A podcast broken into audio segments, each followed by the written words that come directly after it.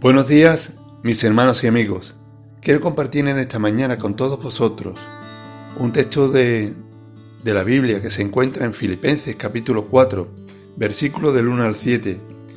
Y dice así, Así que, hermanos míos amados y deseados, gozo y corona mía, estad así firmes en el Señor, amados. Ruego a Evodia y a Sintique que sean de un mismo sentir en el Señor Asimismo te ruego también a ti, compañero fiel, que ayude a estas que combatieron juntamente conmigo en el Evangelio, con Clemente también y los demás colaboradores míos, cuyos nombres están en el libro de la vida. Regocijaos en el Señor siempre. Otra vez digo, regocijaos. Vuestra gentileza sean conocida de todos los hombres. El Señor está cerca.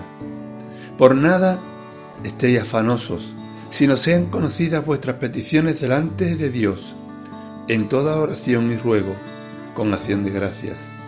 Y la paz de Dios, que sobrepasa todo entendimiento, guardará vuestros corazones y vuestros pensamientos en Cristo Jesús. ¿Cómo podemos estar firmes en el Señor? La forma de permanecer firmes es poner nuestros ojos en Cristo. Recordar que este mundo no es nuestro hogar y que Cristo tiene todas las cosas bajo su control.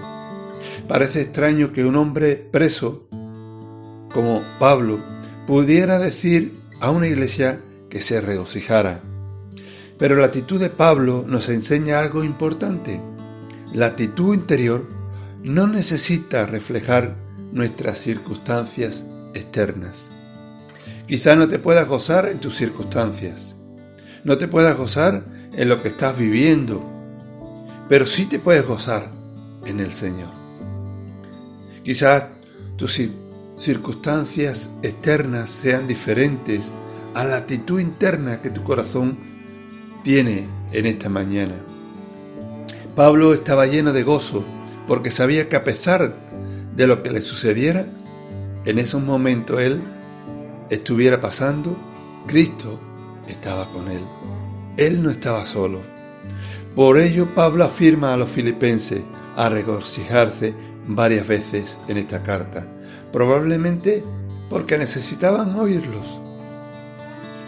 Es muy fácil desalentarse frente a circunstancias o situaciones que no son agradables o tomar hechos sin importancia como si fueran muy importantes.